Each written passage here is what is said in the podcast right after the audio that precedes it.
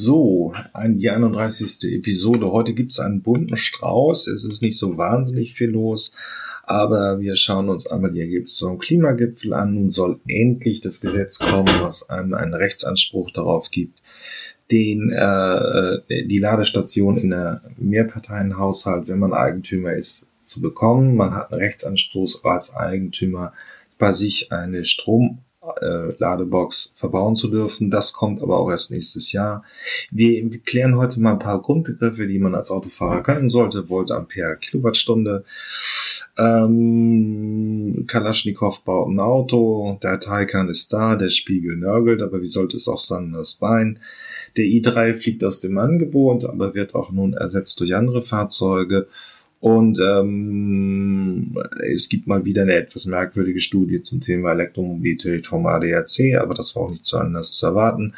Volkswagen startet den Massenhochlauf für Wahlboxen zu Hause. Mit 400 Euro geht's los. Okay, alles klar. Bis dann. Tschüss.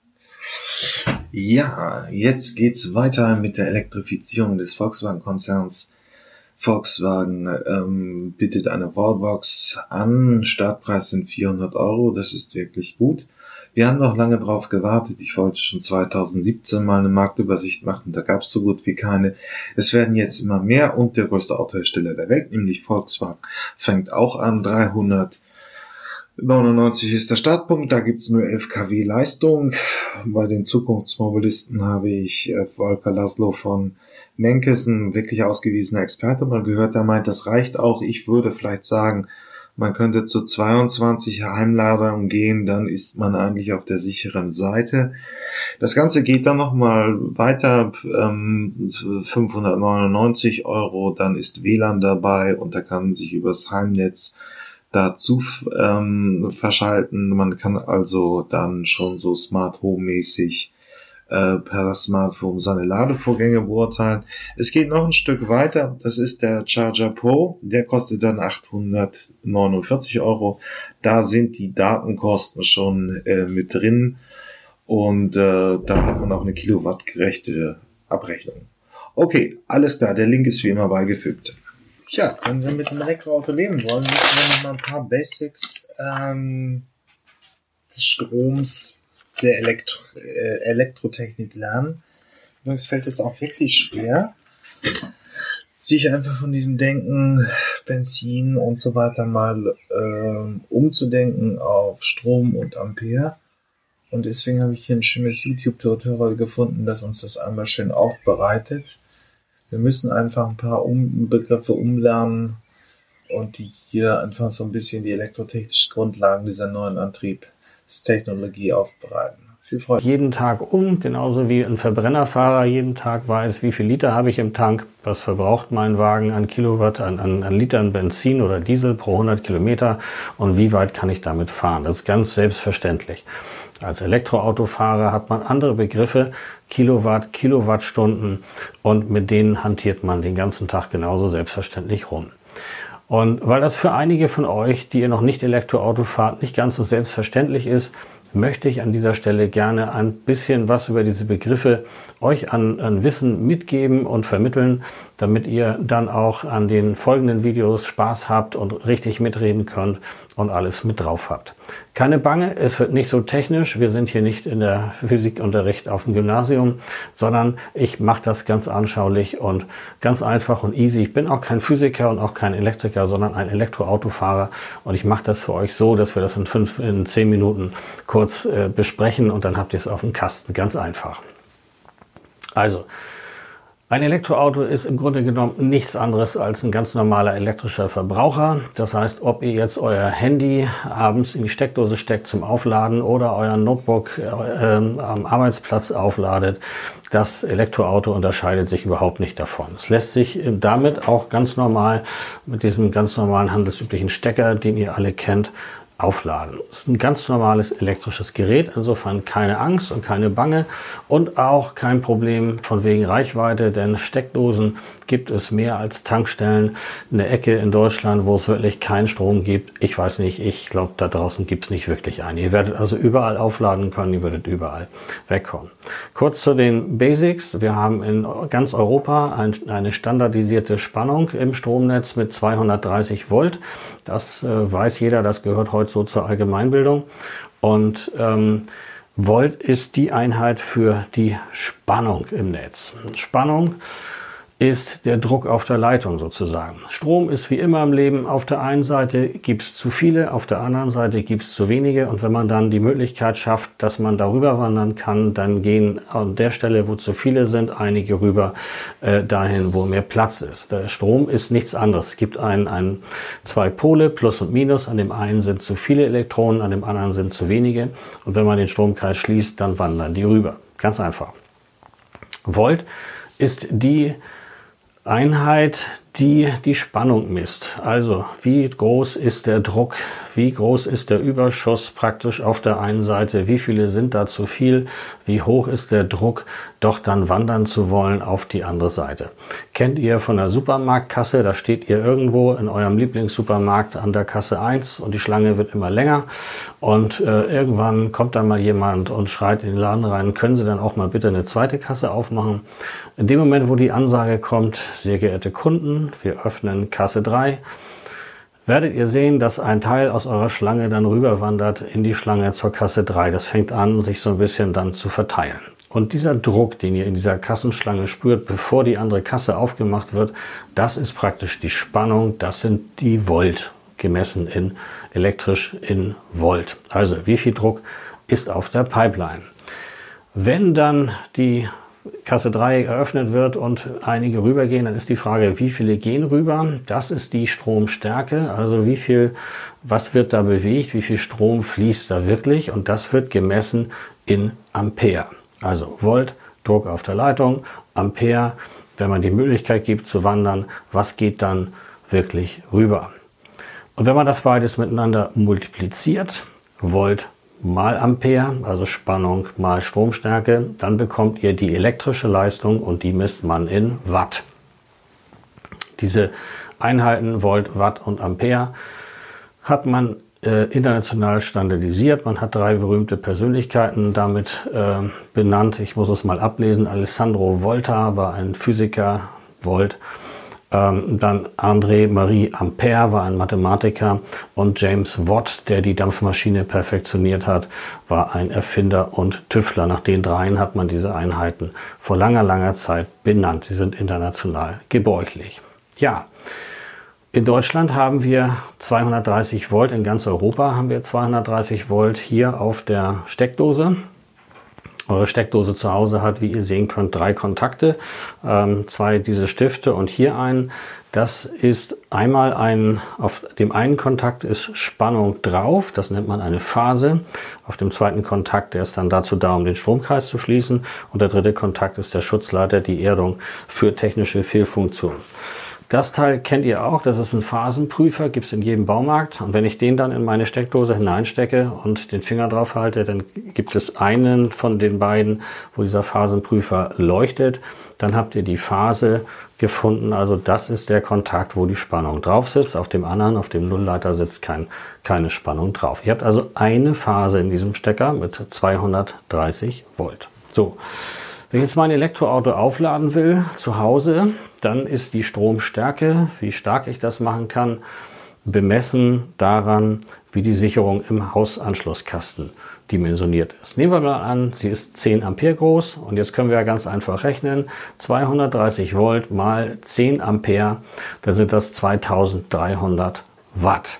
So, 2300 Watt kann ich also aus so einem System beispielsweise rauskriegen, wenn ich 10 Ampere absichere. Und mit 2300 Watt, das ist so, ja, wie mit Gramm und Kilogramm und Metern und Kilometern. 1000 sind immer ein Kilo. Also 2300 Watt sind 2,3 Kilowatt. So, kann also aus so einer Steckdose hier, wenn ich sie mit 10 Ampere absichere, 2,3 Kilowatt an Ladeleistung rauskriegen. Und wenn ich das Ganze eine Stunde lang mache, dann habe ich, ihr ahnt es, 2,3 Kilowattstunden daraus an Strom bezogen. Also relativ simpel. Ähm, 2,3 Kilowattstunden, das ist nicht viel. Wenn ihr euch jetzt die aktuellen Elektroautos anguckt, die haben meistens so einen 40 Kilowattstunden Akku oder Hyundai Kona, Kia e-Niro schon mit 64 Kilowattstunden Akku. Da muss man ehrlich sagen, wenn ich 2,3 Kilowatt pro Stunde da reinbekomme und der Akku fast leer ist und ich brauche da 60 Kilowattstunden, dann soll ich da 30 Stunden stehen. Also das ist natürlich nicht zweckmäßig. Wir brauchen für das Aufladen eines Elektroautos mehr Leistung. Das heißt, Elektroauto aufladen an so einer Dose geht grundsätzlich, ist aber eigentlich nur eine Notlösung. Mehr Leistung heißt mehr Ampere, denn wir können die 230 Volt, die sind gesetzlich festgelegt, äh, standardisiert. Daran können wir nicht schrauben. Wir können also die Amperezahl erhöhen. Wir können also auf 16 Ampere gehen. Dann gibt es zum Beispiel solche Dosen, die werden im Campingbereich gerne benutzt. Ähm, das ist nichts anderes als die Steckdose, die ich euch eben gezeigt habe. Wir haben wieder drei Kontakte. Das Ganze ist nur etwas massiver ausgeführt, weil man dort dann tatsächlich 16 Ampere ähm, durchgeben kann und hat dann entsprechend mehr Leistung. Wenn ich jetzt rechne, dass ich da 16 Ampere drauf habe mal 230, dann sind das 3680 Watt, also 3,6, 3,7 Kilowatt. Das ist das Maximum, was ich aus so einer Verbindung rausholen kann. Schon besser, aber reicht natürlich immer noch nicht. So, dann kann man einen Schritt weiter gehen. Das wäre diese Variante. Kennt ihr vielleicht aus Firmen, aus irgendwelchen ähm, Büros, Werkstätten, äh, produzierenden Betrieben. Solche Steckdosen, die werden umgangssprachlich auch Drehstrom- oder Kraftstromsteckdosen genannt. Ähm, hier ist folgendes, hier sind mehr Pins drin, wie ihr seht. Und tatsächlich, ihr habt in eurem Hausanschluss nicht nur eine Phase, also nicht nur einen Leiter, der 230 Volt leitet, sondern ihr habt drei. Na, und hier sind alle drei Phasen drin. Drei Phasen a 230 Volt, ein Nullleiter und eine Erde sind da drin. Sind fünf äh, Pins. Es gibt in jedem Haushalt äh, immer ein Elektrogerät, das tatsächlich auch mit allen fünf Phasen arbeitet. Das ist der Elektroherd. Wenn ihr den mal ausgebaut habt, dann werdet ihr auch einen Anschluss finden, der alle fünf Pins hat. Jetzt wird spannend. Jetzt kann ich das Ganze ja anders rechnen. Jetzt habe ich drei mal 230 Volt mal 16 Ampere abgesichert, dann komme ich auf 11.040 Watt, wenn ich das multipliziere, oder 11 Kilowatt. Das ist schon spannend, 11 Kilowatt Ladeleistung. Da kann ich mir so eine Buchse legen. Ich kann aber auch eine Wallbox anschließen, wie zum Beispiel hier hinter mir. Da, die Heidelberg Wallbox, die kann 11 kW. Ist im Prinzip so eine Steckdose mit ein paar Zusatzfeatures komme ich im nächsten Video gerne drauf zurück. So, und dann kann man das Ganze noch höher absichern mit 32 Ampere. Der Stecker sieht genauso aus, er ist nur viel größer. Nochmal zum Vergleich. Das ist der mit 16, das ist der mit 32. Seht ihr, es ist eigentlich derselbe Stecker, es ist nur größer abgesichert und dann kann man natürlich rechnen 3 mal 230 Volt mal 32 Ampere sind 22.080 Watt bzw. 22 Kilowatt Ladeleistung. Das macht dann richtig Laune. Mit 22 kW kriegt man so einen Akku dann auch relativ schnell voll. Ja, wenn, wenn, wenn. Wenn nicht die ganze Kette wäre. Also, das Entscheidende beim Aufladen ist natürlich, wie groß ist diese Steckdose dimensioniert, wie viel Kilowatt an Leistung gibt sie raus. Es geht aber auch darum, das Ladekabel, was hier dazwischen steckt, auch das hat eine Limitierung auf so und so viel kW Ladeleistung. Und dann am Ende sitzt das Auto dran mit seinem Ladegerät. Da ist die Frage, wie viel kW kann das Auto als Ladung auch in Empfang nehmen. Es nützt zum Beispiel nichts, wenn ihr an einer 22 kW Ladestation einen älteren BMW i3 anschließt, der 3,6 kW an Ladung entgegennehmen kann, dann ist es völlig egal, was das für eine Ladesäule ist, auch völlig egal, was für ein Kabel ihr steckt. Mehr als 3,6 kW sind nicht möglich, weil der Wagen das limitiert. Wenn ihr einen neueren BMW i3 dort anschließt, der kann schon 11 kW. Der Lader, der in dem Wagen eingebaut ist, das bedeutet, ihr könnt mit 11 kW laden. Ja, und wenn ihr einen Tesla habt mit einem Doppellader oder ein Smart oder eine Renault Zoe, dann könnt ihr auch die 22 kW da rausholen aus der 22 kW Box, wenn das Kabel dazwischen auch 22 kW kann. Also das schwächste Glied bestimmt die Kette. Es geht immer darum, dass das System an sich stimmig ist. Es macht für mich keinen Sinn, eine 22 kW Box aufzubauen, wenn ich ein Elektroauto da anschließe, dauerhaft, was immer nur 7 kW laden kann. Andersherum, wenn ich ein Fahrzeug habe, das 22 kW laden kann, dann möchte ich an meiner Ladelösung natürlich mindestens 11 kW oder besser sogar noch 22 kW an Ladeleistung da herausbekommen. Autos, die echte 22 kW nehmen, wie gesagt, im Moment auf den Straßen eigentlich nur ältere Tesla-Modelle mit einem sogenannten Doppellader, den man damals extra bestellen muss oder sich nachrüsten lassen konnte. Die Renault Zoe kann das und äh, die Smarts, die elektrisch fahren, können das auch. Auch dort gab es die Option, sich einen 22 kW Lader extra zu bestellen. Das musste man dann auch entsprechend machen. Bitte verwechselt diese Zahlen mit den Kilowatt. Das betrifft eben nur die Ladung zu Hause. Bitte verwechselt das nicht mit der Ladung unterwegs, zum Beispiel an den Autobahnraststätten. Dort wird Gleichstrom abgegeben. Gleichstrom gibt andere Ladeleistungen her. Man kann dort 50 kW Ladeleistung realisieren, 70, 100, 150 oder geplant sind Ladeleistungen von bis zu 350 kW, die die neuen Elektroautos, die später mal kommen werden, dann auch abkönnen. Dort geht es darum, dass man sich nicht so lange aufhält und dass man eher ähm, 20 Minuten dort zwischenlädt und dann möchte man weiterreisen. Hier bei euch zu Hause geht es darum, dass ihr das Fahrzeug über Nacht dort stehen habt, im Carport, in der Garage. Und dann wollt ihr das aufladen, wollt am nächsten Tag weiterkommen. Ich lade meinen Tesla über Nacht auch zu Hause in der Garage auf. Das ist deutlich schonender als am Supercharger mit dem Gleichstrom, aber ich lade ihn nie voll. Ich lade also dann immer so, dass ich den nächsten Tag damit gestalten kann und relativ sicher unterwegs bin. Mal lade ich ihn auf 50 Prozent auf, mal auf 60 Prozent, auf 90 Prozent lade ich ihn dann auf, wenn wir eine größere Tour machen.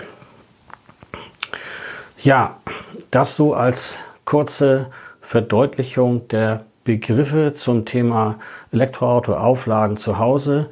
Also bitte nehmt mit, Ihr könnt natürlich mit der Steckdose aufladen. Noch ganz wichtiger Hinweis dazu, das Thema Sicherheit bei der heimischen Steckdose.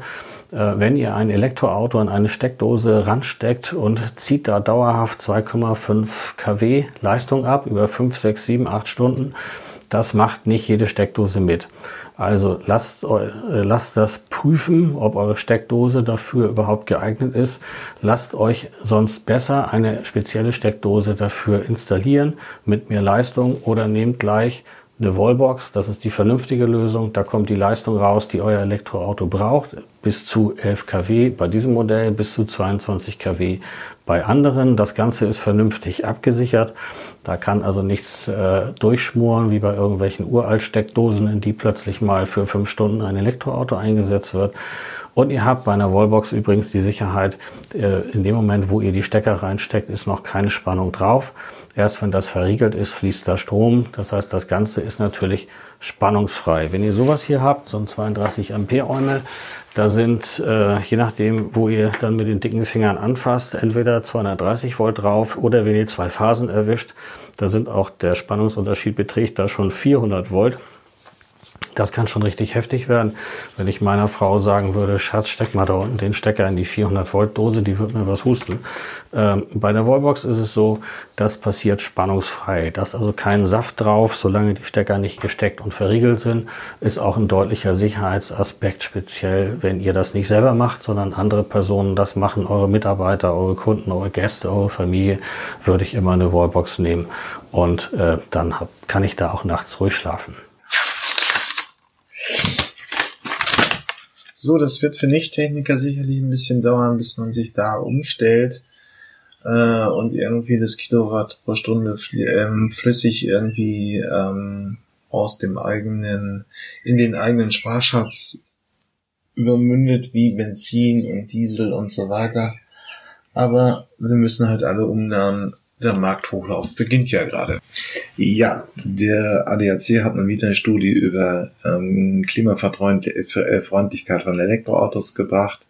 Kernaussage ist erst, dass ab 8 bis 4, 14 Jahren äh, Lebensdauer das Elektroauto besser ist als der Verbrenner. Ähm, der ADAC ist dann doch immer irgendwie noch so ein bisschen fossiler ähm, Vorreiter des Fossilen und ein Dieselprediger. Also wir können uns, ich habe die Studie natürlich beigefügt, kann sich alles angucken.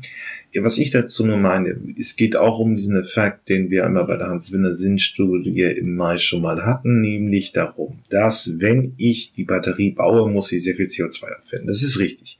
Jetzt geht es aber um die Frage, wie lange wird die Batterie denn genutzt? Und wir können, diese Hans-Werner-Sinn-Studie aus dem Mai nahm halt den, die 150.000 Kilometer Garantie ähm, des, äh, des Herstellers und dann sieht das Elektroauto im Vergleich zum Verbrenner schlecht aus. Aber der TÜV war, hat mir schon hier in Person von Volker Bandelow gesagt, dass sie auf Fahrzeuge mit, äh, mit einer Batterie eine Million Kilometer gefahren habe. Es kursiert immer im Feld herum, dass es fünf, dass ein Taxi mit fünf Millionen Kilometer schon fahren könnte. Ähm, und dann kommen noch die Second Life Anwendungen dazu. Also die Batterie wird gebaut. Irgendwann ist sie für den Betrieb im Auto, weil das ruckelt und äh, kalt warm wird, zu schlecht dann wird sie irgendwie als Lungenstromaggregant verwendet. Das heißt, die Lebensdauer der Batterie ist sehr viel länger als bei der ähnliches und dadurch erklären sich eben auch viele dieser negativen Studien. Das berücksichtigt man nicht oder nur sehr gut. Ich kann es ja auch nicht mit großen Zahlen belegen. Also es gibt zu wenig Elektroautos im Betrieb, äh, als dass man wirklich sagen könnte, man kann 500.000 garantiert fahren oder eine Million oder eben nur 250.000. Ähm, das ist ja beim Auto auch nicht so. Äh, so. Es gibt manche äh, Hersteller, die sehr langlebig bauen, wie Volvo, und manche, die es nicht schaffen, wie Fiat.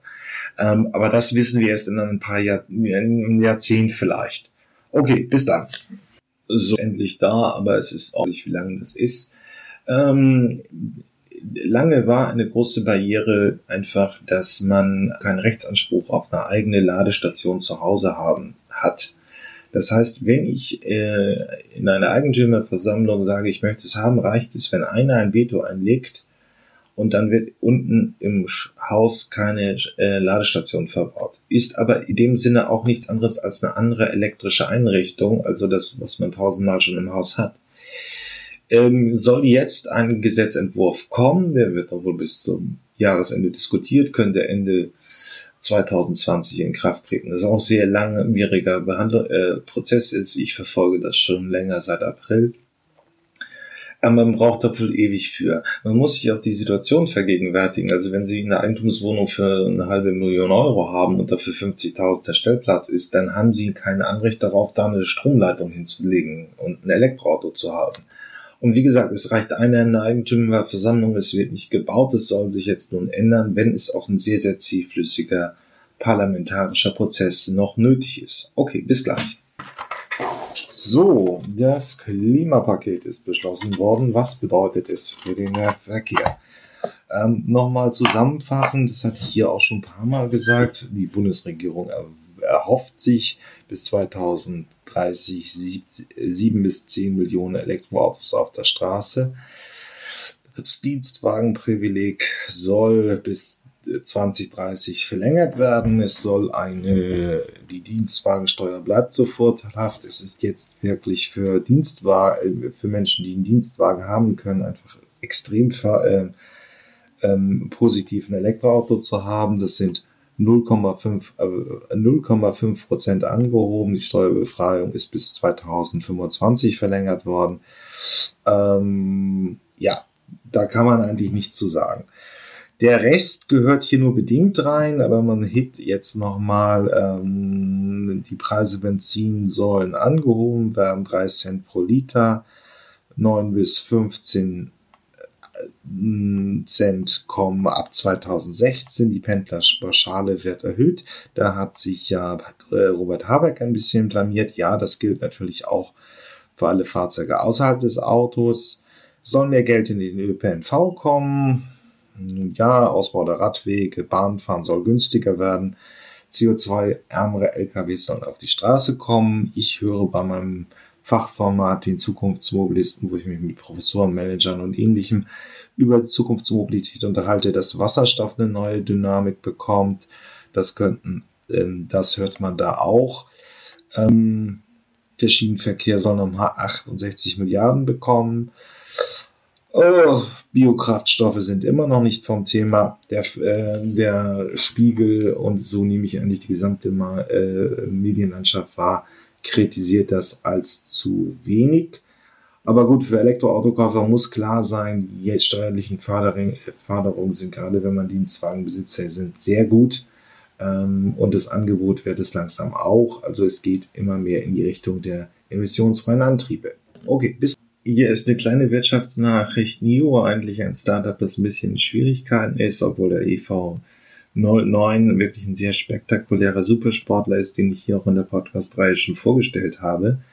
Ähm, nur, ähm, die arbeiten jetzt schon an Feststoffbatterien zurück. Also momentan ist für den Kunden wahrscheinlich relevant, dass sich alles auf das Thema Lithium-Ionen fokussiert hat, was wir auch aus Smartphones, Handys und so weiter kennen.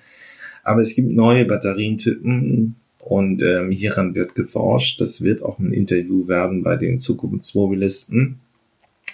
Nur dieses Thema geht auch noch mal ein bisschen weiter und bedeutet jetzt eben auch, man kann Elektroautos kaufen, muss nicht auf neue Technologien warten. Die Feststoffbatterie kommt erst in ein paar Jahren, wenn überhaupt. Aber ähm, sie bietet halt verschiedene Vorteile. Wir werden das nochmal analysieren. Ähm, ja, okay, bis gleich. Ja, und äh, als letzten Hersteller in der Reihe der Elektroautoproduzenten begrüßen wir Mazda. Es wird jetzt erstmal angekündigt, das ist hier wirklich nur so eine sehr kleine Nachricht, aber äh, sie bringen ein äh, SUV der Mittelklasse als ein rein Elektrofahrzeug. Das machen ja jetzt auch schon andere Hersteller. Ähm, Mazda geht auch immer noch davon aus, dass entweder als reiner Verbrenner oder in Kombination mit einem Elektroauto das Auto äh, noch das 95 Prozent ihres Absatzes 2030, also jetzt noch mal zehn Jahre aus, aus eben Verbrennern oder eben Hybriden besteht. Ähm, ja, das ist eigentlich der Punkt, kommt dann auf der Tokyo Motorshow im Oktober. Ja, ein kleiner Fun Fact hier in dieser Ansicht drögen Podcast-Reihe. Galaschnikow baut auch Elektroautos. Darüber hat die Autobild, wer so auch sonst berichtet, ist sonst beigefügt. Viel Freude mit dem Artikel. Bis gleich. Ja, wieder mal hat der Spiegel unnachahmlicherweise den Porsche Taycan beschrieben. Äh, die Überschrift war wie Feigenblatt mit 761 PS, kommt dann wieder ein sehr negatives Fahrzeug. Alle fordern jetzt, oder die, der linksalternative Mainstream eben in jetzt konkreter Form vom Spiegel fordern äh, günstige Kleinwagen. Ja, ich habe den Artikel natürlich wie immer beigefügt, man kann sich das durchlesen, man muss aber schlichtweg auch sagen, ich wollte jetzt eigentlich nur da nochmal, ich habe ja hier auch schon mehrfach über den Taycan und so ein wichtiges Auto ist es nicht, weil es allein schon 160.000 Euro kostet und das hat ja nicht jeder übrig für ein Auto. Ähm, nur, das ist halt die Logik in der Autoindustrie. Innovationen kommen in der Oberklasse und kommen dann langsam nach unten in den Fahrzeugklassen. Der Airbag hat auch Anfang der 80er Jahre 10, 12, 15 Jahre gebraucht, bevor jeder Kleinwagen mit, mit mehr, mit ein paar Airbags oder auch mit einem ABS-System ausgestattet war. Und ähnlich ist es mit den Elektroantrieben. Die werden in der Oberklasse eingeführt, weil da sind verschiedene, weil erstens die Stückzahl noch nicht so groß ist. Man kann halt einfach in Ruhe lernen, wenn man äh, als Autohersteller den Elektroantrieb wirklich gut beherrscht, die Kosten niedrig sind. Dann geht man in die großen volumenstarken Segmente, also kompakt und auch Kleinwagen. Auch da gibt es ja ein paar elektrische Fahrzeuge jetzt. Aber es ist in dem Sinne nichts Ungewöhnliches, Innovationen in der Autoindustrie in der Oberklasse und eben in Form des Taycans mit seinen doch sehr stattlichen 761 PS kommt. Okay, nur das, um, um eine Einordnung vorzunehmen, dass der Spiegel mit ein bisschen böse geschrieben hat. Ja, der BMW i3 fliegt aus der Modellpalette. Es ist auch richtig ein Kleinwagen für knapp 40.000 Euro im EN NEFZ-Modus sollte er 360 Kilometer haben. Porsche gibt an, dass realistisch wahrscheinlich 2000, 260 Kilometer Reichweite drin sind. Das passt jetzt nicht mehr in die Zeit. Äh, der Corsa schafft 300, der, ähm, in der kleinsten Ausstattung schafft es doch der i3, der ID3 von, von ähm, Volkswagen. Es ist also die Frage, ob das nun wirklich noch ein sehr überzeugendes Fahrzeug ist. Ähm, und so gesehen macht es durchaus Sinn, ihn aus dem Programm zu nehmen und einfach die normale Modellcharakteristik von BMW, also der 1er, der 3er, der 5er, der, der 7er und so weiter, auch noch ein bisschen Zwischenwerk da drin aufzubauen. Für Gebrauchtwagenkäufer muss man eins sagen, diese 260 Kilometer reichen für die meisten wirklich aus. Für den durchschnittlichen Großstadtpendler, der 30 Kilometer hin, 30 Kilometer zurück, würde das Auto völlig ausreichen. Und die Gebrauchtwagenpreise werden purzeln, weil wir jetzt einen Technologiesprung sehen, so wie wir es beim Smartphone kennen, wenn das neue iPhone kommt. Die alten werden günstiger. Es ist also durchaus auch eine interessante Überlegung, sich den noch als Gebrauchtwagen zu kaufen, weil man sehr günstig zu einem Elektroauto. So, das ist ein ziemlicher Knaller. Ähm, auf der Straße des 13. Junis äh, in Berlin gibt es jetzt die erste Teststrecke fürs autonome Fahren äh, in Berlin. Es ist ein Schaufensterprojekt, es ist nicht, noch nicht wirklich die Veränderung des Verkehrssektors, aber nun wird in der Großstadt wirklich erlebbar, dass autonome Fahrzeuge in den ÖPNV eingeführt werden. Und dazu ähm, war natürlich der Bürgermeister da und äh, Scheuer war da. Es ist klar, die großen Zukunftsthemen ziehen. Ähm, da wird sich also relativ viel ändern. Ähm, und man kann halt in Berlin das wirklich mal auf der Straße des, nee, 17. Junis. Wie ist denn wann war der hm, Arbeiteraufstand in DDR? 17. Juni. Ähm, dort kann man es jetzt wirklich mal erproben und ähm, in Natura erleben. Deswegen würde ich es jedem auch mal empfehlen, sich anzuschauen, denn ist, das sagen jedenfalls die Experten bei den Zukunftsmobilisten, Fachexperten vom autonomen Fahren bis zur Elektromobilität und so weiter. Ja, so, willkommen. Das war das Ende, die 31. Episode 32 kommt bald. Bitte vergesst mich nicht gut zu bewerten hier auf den Podcatchern, die ihr so hört. Und sonst bis zur nächsten Episode. Bis dann.